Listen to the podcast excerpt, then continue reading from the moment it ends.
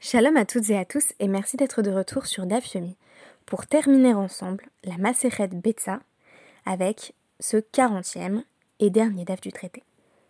Avant de vous parler d'animaux, de pâturage, de désert et de terre sauvage, je tenais à remercier toutes les personnes qui se sont engagées dans la survie euh, du DAF Yomi en acceptant euh, de présenter un podcast sur les premiers dapim de notre toute nouvelle Maseret, Rosh Hashanah, dont euh, le calendrier du Dafyomi fait donc débuter l'étude demain. Merci vraiment à toutes et à tous. Euh, je n'y arriverai pas sans vous et sachez que pour les autres intéressés, il reste sur le doodle des créneaux qui euh, vous permettront non seulement d'avoir l'insigne honneur d'être sur Dafyomi et d'atteindre par là même la gloire éternelle, mais aussi euh, d'alléger mes euh, premiers jours de maternité, si tu veux. En effet, la deuxième personne que je dois remercier, c'est euh, ce bébé tardif qui est en dépassement de terme, qui m'a permis très gentiment de terminer l'étude de la Maseret Betsa, mais je souhaite quand même lui dire, c'est bon là, on a, fini, on va pas commencer Rosh Hashanah, ça va, tu peux naître. Sinon, c'est un petit peu euh, tous les jeux de mots que, j'ai préparés euh, pendant ces 40 derniers jours euh, sur la ponte, ponte du podcast et ponte du bébé qui tombe à l'eau, donc c'est à éviter à tout prix. D'ailleurs, notre tout dernier DAF, le DAF 40, ne parle pas directement à notre plus grande déception d'eux. Mais ne vous inquiétez pas, il sera malgré tout question d'animaux. Et à travers la description de ces animaux et de l'interaction qu'on a avec ces deux groupes euh, d'animaux pendant euh, Yom Tov, donc pendant la fête, je vais pouvoir euh, porter votre attention sur un point de traduction qui est somme toute assez classique, mais qui me semble-t-il mérite une exploration un petit peu plus approfondie, à savoir la traduction très courante de Midbar, voilà l'un des mots les plus connus de la Torah, ne serait-ce que parce que cela donne son nom à Bamidbar, l'un des lieux aussi euh, les plus euh, représentatifs dans l'imaginaire de l'itinéraire de notre peuple. Et c'est de ce terme qu'il sera question, de sa traduction, euh, de l'idée qu'il s'agirait d'un désert, qui, comme je vais essayer de le montrer, n'est ni totalement vrai ni totalement fausse. Alors pourquoi ces références? Qui est Edgar Huntley Et qui est Spirit je pense, que, vous savez. Spirit, c'est ce film euh, des studios d'animation euh, DreamWorks que j'ai vu, euh, je pense, 5 ou 6 fois entre mes 9 et, mes 14 ans, sur les chevaux libres, et particulièrement le protagoniste principal, un cheval, que la cavalerie va tout faire pour domestiquer, mais en vain, qui va cependant se lier d'amitié avec un Indien en particulier qui dans la version euh, originale s'appelle euh, Little Creek, de la tribu des Lakota. Alors ce qui m'intéressait, c'était euh, cette tension constante qui, vous allez le voir, au cœur de la Mishnah entre animal domestiqué, ou plutôt dompté en l'occurrence, et animal, on va dire, libre, ou du moins qui réside dans la nature, même si l'opposition qui est présentée dans notre Mishnah ne sera pas entre vraiment Chaya et Behema, ce ne sera pas l'animal euh, totalement domestique par opposition à l'animal totalement sauvage, mais plutôt euh, différents types de troupeaux qui sont euh, plus ou moins associés à la vie intramuros ou extramuros. Donc il y a des animaux qui résident intramuros et d'autres qui vont essentiellement passer leur temps dans les pâturages. Et vous allez voir que ça va changer notre représentation de, de ce midbar. Alors je proposerai différentes traductions dans, un second temps. Ça, c'est pour Spirit. Et maintenant, Edgar Huntley. Alors, Edgar Huntley, c'est un, livre que je vous recommande, qui est assez court, qui a été euh, écrit par euh, Charles Brockton Brown, donc l'un des premiers écrivains euh, très connus de la, littérature américaine émergente, qui est une littérature de la frontière, qui est une littérature de, ce qu'il faut bien appeler the howling wilderness, les terres sauvages dangereuses, l'espace liminal où la civilisation ne parvient pas à s'installer, l'espace aussi de rencontre entre l'Américain qui se croit autochtone et les terribles Indiens, dont la représentation est encore, notamment chez Charles Parkton Brown, extrêmement manichéenne. Et ce qui va m'intéresser, bah, c'est tout simplement la possibilité de traduire Midbar par wilderness, donc une terre qui n'est pas forcément, ou en l'occurrence pas du tout, dépourvu de végétation, on pourrait peut-être même traduire Midbar parfois par la steppe, et c'est dans l'un de ces paysages, somme toute assez désertiques et chaotiques, que va se retrouver le personnage principal du roman, Edgar Huntley, qui, à la faveur d'une nuit de somnambulisme, se réveille euh, dans une caverne rocailleuse et va être totalement gagné par euh, les forces sauvages euh, de cette wilderness qui, dans la littérature gothique américaine, fait quasiment office finalement de personnage principal, présence inquiétante dans certains, certains romans. Donc Huntley va directement se jeter sur une panthère qu'il tue et dont il boit le sang, pas très cachère, ce bien entendu, avant de se livrer au massacre d'Indiens, qui est plus ou moins justifié dans le récit. Alors, est-ce que euh, quand on parle de Midbar dans la Torah, on est plutôt euh, dans le, Sahara ou est-ce qu'on est plutôt dans la, dans la wilderness, dans la steppe à l'américaine euh, C'est ce que nous allons explorer à travers l'exemple de ces deux catégories de bêtes que je vous ramène tout de suite maintenant. Donc la Mishnah, toute dernière Mishnah, hein, toute dernière Mishnah de notre tout dernier Pérec de la Maseret Betsa, en mashkin veshochatin et hamidbariot, aval mashkin veshochatin et habayatot. On ne peut, affirme la Mishnah, ni abreuver, ni donner à boire, ni euh, abattre, pour les consommer, euh, les, littéralement celles du désert. Vous allez voir qu'il y aura quand même une première tentative d'explication dans la Mishnah elle-même, mais on peut euh, donner à boire et faire la shrita à celles qui sont domestique, euh, lié à un, baït, euh, associé à donc une maison, qui comme vous allez le voir est tout simplement la ville. L'espace civilisé, ce qui est entouré de quatre murs. Alors ça veut dire quoi qu'on peut ni leur donner à boire, ni leur faire la shrita? Ben, Tout simplement qu'elles sont considérées comme euh, en tout, cas pour les, les ce qui n'est pas le cas des bayatot. Ce qui est moukhtse, c'est, comme on dit en anglais, off-limits. C'est censé euh, ne même pas exister dans, notre espace mental, on ne, prend pas ça euh, en compte, et donc on ne peut entretenir finalement aucune euh, relation avec l'animal, que ce soit une forme quelconque d'aide, ou que ce soit bah, simplement utiliser l'animal pour satisfaire ses propres besoins. Et ici, bon, c'est Yom Tov, on, pourrait avoir envie d'un steak, comme je l'ai dit très souvent à travers la macérette Betsa. Eh bien, ça ne fonctionne pas si la bête fait partie des midbariotes. Alors, c'est quoi les midbariotes? On va commencer par définir les bayatot dans la Mishnah. Alors, on nous dit Halanot Bahir, tout simplement, c'est celles qui dorment dans la ville. Euh, c'est celle euh, celle que la nuit on ramène dans la bergerie qui est dans les limites de la ville. Et quelles sont euh, les midbariotes On vous donne pas d'ailleurs d'espèces animales, hein, on nous donne plutôt des modalités de résidence. Ça va être un peu important pour ce que j'aurai à dire par la suite. Les midbariotes, bah tout simplement, halanot bafar. Elles, elles dorment dans les pâturages. Donc elles sont pas forcément ou pas du tout associées à la vie en ville, au fait de rentrer au bercail. On les sent plus proches d'un espace justement hors les murs, peut-être sauvage justement, et en tout cas assurément naturel.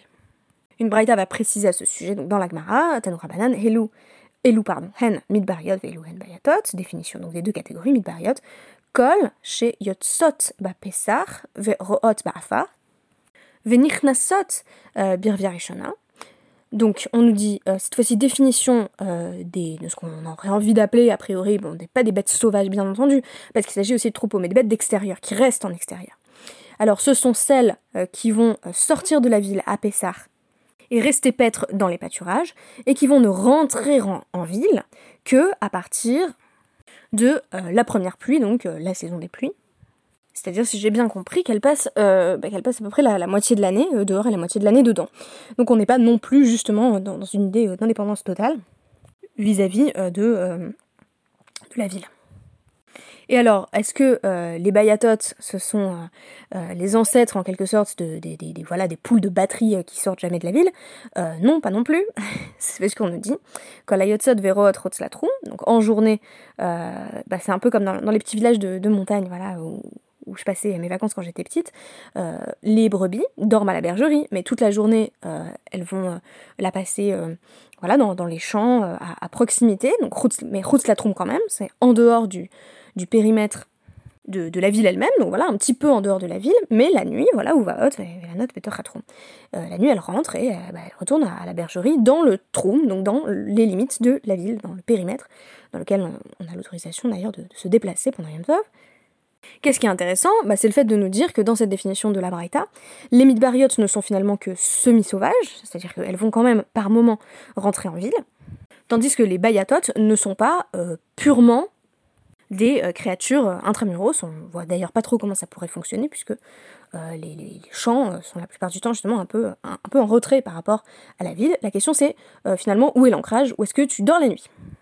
Alors Rabbi Yehuda Anassi ne va pas être d'accord avec l'avis majoritaire dans la Braïta, qui est l'avis des Chachamim, et il va dire que pour lui, bah, ces deux sortes d'animaux qui, viennent d'être présentés sont toutes, les, toutes les deux des bayatot. C'est-à-dire on a, on a affaire dans les deux cas à des animaux finalement reliés à la ville. Ne serait-ce que parce que même la première catégorie, vous vous souvenez que, en gros, bah, elles ont beau passer la moitié de l'année euh, en extérieur, l'autre moitié de l'année, elles, vivent malgré tout, euh, elles dorment malgré tout en ville. Alors, qui sont les véritables midbariotes euh, pour Rabbi Yehuda Anassi?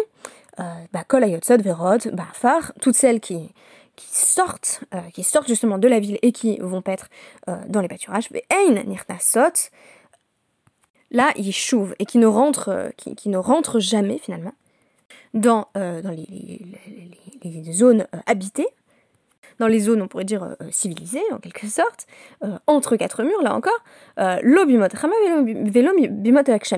peu importe la saison, elles sont en fait tout le temps, elles passent la nuit, visiblement le statut est là encore déterminé par là où on passe la nuit, en extérieur, dans les pâturages du point de vue euh, à on aura l'occasion de faire une petite conclusion, mais a priori on s'en tient à l'avis des sages là-dessus, et donc à une définition, somme toute, assez hybride euh, de la différence entre, pour euh, parodier le titre d'une autre fable de La Fontaine, Animaux des villes et Animaux des champs. Alors à la lumière de, cette Mishnah et de l'éclairage de l'Agmara, qu'est-ce que, bah, qu'est-ce que le Midbar et quels sont ces animaux du désert? Ici on voit clairement que désert se prête à être traduit en fait plutôt par opposition euh, à la ville, comme la région euh, autour de la cité. Associée au pâturage, on peut même euh, y voir une steppe, ce qui s'oppose en somme à la civilisation et à l'ancrage, c'est le lieu du nomadisme. Bref, c'est tout sauf notre représentation vraiment stéréotypée du désert, ce qui fait que quand j'étais petite et qu'on me disait bah voilà les Hébreux ils se baladaient dans le désert, bah je m'imaginais le Sahara en fait, du sable, du sable, du sable, la perte de vue. Comment les bêtes se nourrissaient bah, C'était euh, mystère et boule de gomme. Hein. Euh, j'en avais pas la moindre idée. Peut-être pensais-je qu'elles se nourrissaient aussi de manne. Donc, pour m'éclairer sur la question, euh, j'ai consulté un, que blog que j'apprécie depuis de nombreuses années qui s'appelle Balashon, Hebrew Language Detective. Donc, l'article lui-même est en, anglais. c'est un article du 25 avril 2020. Il ne me semble pas que l'auteur soit identifié clairement, mais c'est toujours assez intéressant parce qu'il y a des recherches comme ça lexicales étymologiques. Alors il commence par faire remarquer que en réalité, le fait que désert soit une mauvaise traduction ne s'impose pas. Pourquoi? Parce que euh, avant le XXe siècle, quand on disait désert, on pensait pas forcément euh, bah, une étendue de sable où ne, où ne, pousse à peu près rien du tout. Euh, désert, c'était comme dans l'île déserte, c'est-à-dire que c'était un lieu qui était abandonné, qui n'était pas investi. Ce n'est qu'au XXe siècle que, euh, quand on dit désert, on pense essentiellement aridité. Euh, une île déserte peut être extrêmement euh, luxuriante. on en a pas mal d'exemples avec bah, l'île déserte de Stevenson ou, de Robinson Crusoe. En ce sens, l'île déserte de Robinson Crusoe n'est même pas déserte d'animaux, parce que ça c'est la première objection à laquelle j'ai pensé. Je me disais non mais si ça veut dire que c'est abandonné, ben ça s'applique pas non plus, parce que là on nous dit qu'il y a plein d'animaux dans, dans, ce, dans, qui a justement les bariotes, ces animaux qui définissent euh, le lieu. Auquel cas, on pourrait penser à un autre sens de désert qui est euh, ben, un désert d'êtres humains. Mais là, ça s'applique toujours pas euh, bien, non plus, ni au cas de la Mishnah, ni à notre expérience de la Torah, c'est-à-dire que le, le Midbar, c'est pas là où il y a personne, hein. c'est là où il y a d'autres peuples, et pas mal d'autres, avec des confrontations, des échanges, etc. etc. Jusqu'ici, désert, ça marche donc bah, vraiment pas trop. Wilderness, c'est une, tradition et une traduction qui euh, reviennent euh, régulièrement en anglais. Euh, par exemple, Nahum Sarna, dans son commentaire sur la traduction JPS de, la Torah, traduit, tout comme l'historien Umberto Kasuto et Ankelos, va traduire Midbar par un lieu de package ou de pâturage, donc en mettant l'accent au contraire sur le fait que justement il y a là de quoi nourrir les animaux, mais c'est quand même pas un espace qu'on pourrait définir comme étant à proprement parler celui de la civilisation. Euh, et d'ailleurs, Umberto Cassuto va euh, jusqu'à mettre l'accent justement sur le côté fertile euh, du Midbar. Donc, c'est vraiment l'inverse de, ce qu'on a lu il y a quelques semaines, ce qui est Yeshimon, quoi, vraiment complètement désertique, en disant que c'est une sorte de grassland. Donc, au contraire, c'est là où il y a beaucoup de ressources, finalement, le désert. Du moins pour, pour les animaux, parce que pour les êtres humains, c'est évident que si on lit la forêt, on a aussi l'impression qu'il y, y, a un manque de certaines ressources. Et on n'est pas étranger à l'aridité non plus, euh, puisque on parle de manque d'eau notamment euh, au décès de Myriam. Du coup, tout ça pour vous dire que le désert n'est pas forcément aride, mais il s'oppose euh, à la vie en ville, il s'oppose à la vie ancrée, à l'habitation. Alors, c'est pas forcément un mot qui devrait être exclu, voilà, on a vraiment pris l'habitude de traduire Midbar par désert, mais c'est toujours important de recontextualiser en disant qu'en réalité, il ne s'agit pas d'une terre particulièrement ingrate, ce qui est intéressant, c'est que le désert, c'est aussi un lieu de passage, euh, beaucoup plus qu'un lieu de construction. Le lieu de construction, ça va être dans la Torah et Eretz Israël. Ça, c'est ce qu'on nous promet. Alors que le, désert est un pur lieu de passage. Ça va se traduire de manière alarique, euh, donc à travers une halakha qui, bien entendu, euh, se, fonde sur ce, DAF 40, donc sur la, Mishnah et la Gemara. Par exemple, prenez le Shulchan Aruch Orachaim, 498.3 on constate que euh, cette définition euh, et cette opposition entre euh, Midbariot et Bayatot redevient opérante, puisqu'on dit que les animaux qui quittent la ville en journée mais dorment en ville le soir, sont considérés comme étant c'est minamouchan, quoi. C'est-à-dire c'est pré-préparé, on les a en tête, on sait bien, ce sont des animaux finalement non seulement domestiques mais familiers. Et donc on peut euh, les prendre, euh, les nourrir, les abreuver, euh, les manger pendant Yom Tov parce que c'est pré-préparé, ça fait partie de notre univers mental. C'est comme quand j'allais dans mon petit village de, montagne et que je m'attendais à, voir passer les moutons. Mais celles qui sont pour le coup, par exemple, il y avait aussi des bêtes qui passaient les journées et les nuits totalement dans les montagnes. Et c'était pas des bêtes sauvages, elles étaient aussi gardées par un berger qui d'ailleurs la plupart du temps euh, dormait dans, une, cabane de fortune, une cabane du berger. Euh, celles-ci, à mon avis, correspondent euh, pas mal à la définition de Midbarriot, c'est-à-dire qu'elles ne rentrent pas dans la ville, elles ne rentrent pas dans l'espace civilisé et donc elles deviennent mouktsé. Pourquoi? Eh bien tout simplement parce que les habitants de la ville ne pensent pas à elles, qu'elles ne font pas partie, elles ne s'intègrent pas dans notre espace mental. Elles passent finalement toute l'année dans euh, les pâturages qui euh, se situent à proximité euh, du, désert de Judée et autres zones de package qui n'étaient ni particulièrement arides ni particulièrement désertiques. sinon, justement, bah, ça ne marcherait pas, on ne comprendrait pas comment les troupeaux survivent. Si vous voulez approfondir, c'est un sujet qui est évoqué par exemple dans le traité Babakama 60b, où il est question de troupeaux de moutons et de chèvres qui n'étaient pas gardés euh, dans les régions habitées et peuplées euh, d'Eret Israël, mais bien euh, en marge, avec là encore cette idée que la wilderness ne se définit que par ce à quoi elle s'oppose, c'est-à-dire le yishuv, l'installation, l'habitation, l'ancrage. En ce sens, il n'est pas du tout étonnant que les animaux qui relèvent de cet espace, qui y sont associés, soient considérés comme muktzeh, puisqu'on les relie à un espace qui n'est pas euh, celui de euh, la préparation, de l'effort, euh, de la civilisation, mais plutôt un lieu par essence de passage, hors les murs, hors limites. On a l'impression d'être en train en fait de redéfinir par ces mots ce que peut signifier la notion de Mouktsé. Adranalar, machine perot ou slika maseret betsa. On dit donc au revoir euh, sur ces mots à notre dernier chapitre de euh, la Maseret Betsa, ainsi qu'à la Maseret tout entière, mais surtout on dit, euh, à Dranalar, on dit notre sujet de revenir pour étudier une seconde, une troisième fois, le traité qui nous attend à porter. Merci beaucoup. Et je ne vous dis pas à demain parce que demain c'est avec Julien Darmon que je vais vous laisser étudier, donc je vous laisse entre les mains de bien plus compétents que moi. mais je vous dis à tantôt je n'hésiterai pas à vous donner des nouvelles dans les jours à venir. Merci pour tout.